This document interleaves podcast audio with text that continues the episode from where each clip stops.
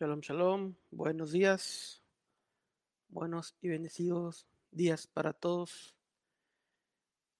Analizando y meditando eh, en esa festividad que se, que se avecina, en la festividad de Purim, eh, la cual se festeja eh, este próximo mes de febrero.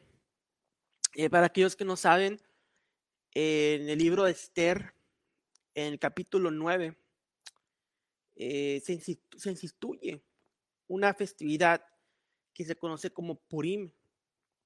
Eh, la reina Esther instituye esta festividad y esto lo encontramos en Esther 9, eh, versículos 28 al, al 32.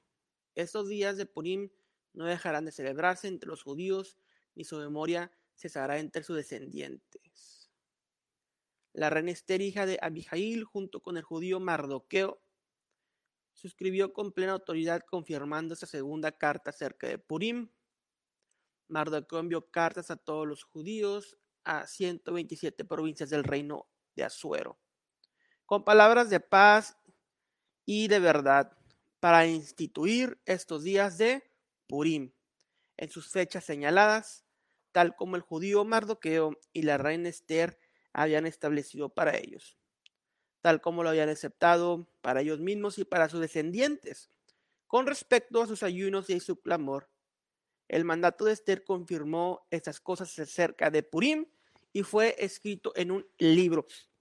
Entonces, aquí vemos la institución de la festividad judía de Purim es la primera festividad de la primavera em, en este ciclo de festividades bíblicas. Entonces, obviamente no es una festividad establecida eh, en Levítico 23, no es una festividad, em, digamos, eh, establecida por el Eterno en ese sentido, más sin embargo, sí es una festividad bíblica, ya que eh, Esther, la reina Esther, la, la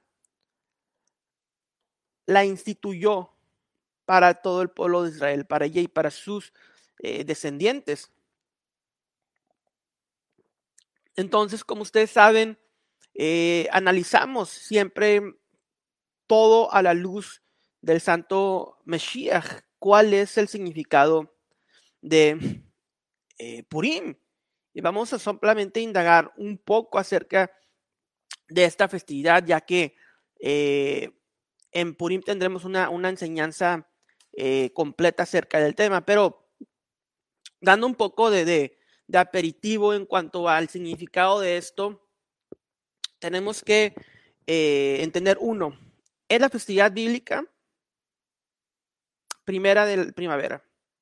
¿Y por qué? Porque es que el Eterno eh, permitió que esta festividad se antepusiera a, a Pesaj celebramos Purim y un mes después celebramos Pesaj. ¿Qué es lo que sucede en, Purim? Tenemos a, a Hadassah, una reina judía, una mujer con un alma pura, quien sufre un cambio de nombre para ocultar su identidad verdadera. Entonces aquí ya tenemos una pista.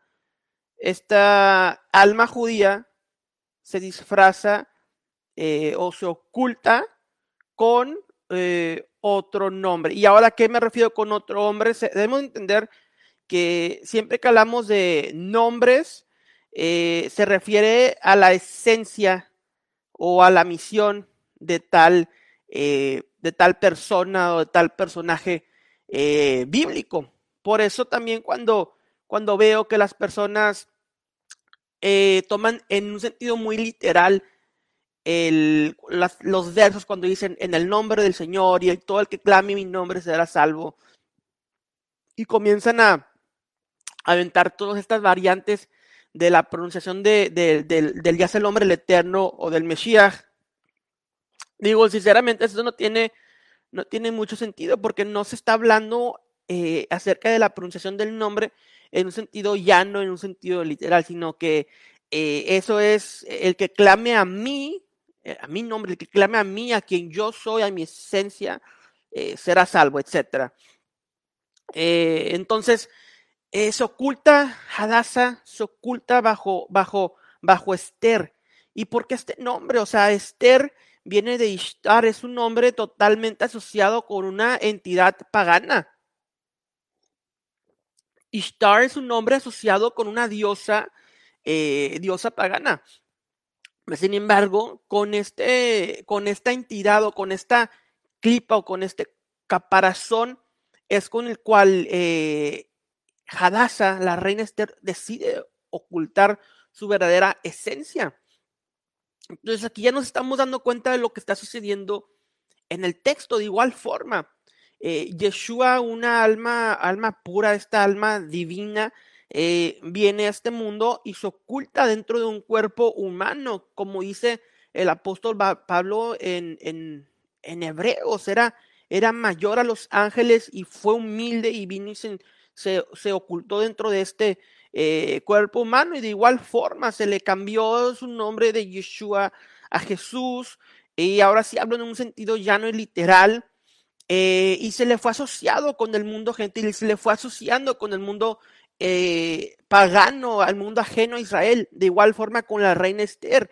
No sabían que era judía, estaba oculta bajo, eh, estaba oculta bajo Ishtar, bajo Esther.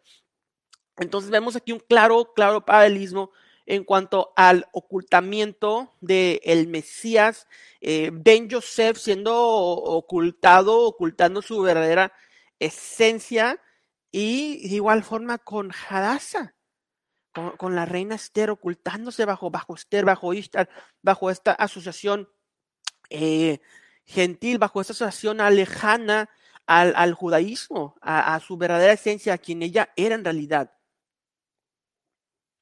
Esto mismo vemos con Yeshua. Por casi dos mil años su verdadera identidad ha sido oculta, escondida. Y es necesario que así sucediera para poder revelar, eh, entrar ante el mundo gentil y después revelar su verdadera identidad, como sucedió con Esther. Intercedió Esther eh, por el pueblo judío, intercedió por sus hermanos Esther siendo la realeza la que intercede ante el rey por sus hermanos, por el pueblo. Esther, la realeza intercede ante el rey por todo el pueblo, por todo Israel. De igual forma, Yeshua dice, nadie viene al Padre si no es por mí.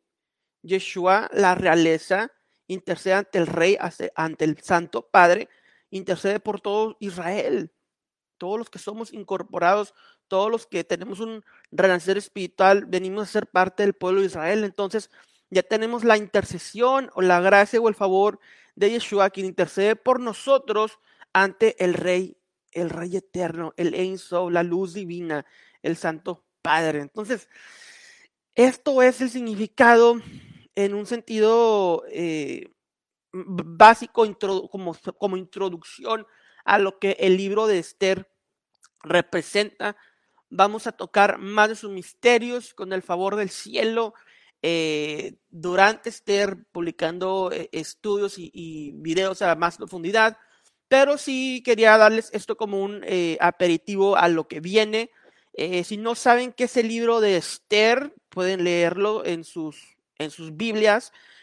pueden ver también películas que están por ahí en, redes sociales, en, que pueden encontrar fácilmente. Entonces, esto es lo que representa Esther, el Mesías oculto dentro de nuestras vidas, intercediendo por la salvación para todo su pueblo. Shalom, shalom. Boker Tov, que tengan un excelente y vencido día en el nombre de Yeshua. Shalom, shalom.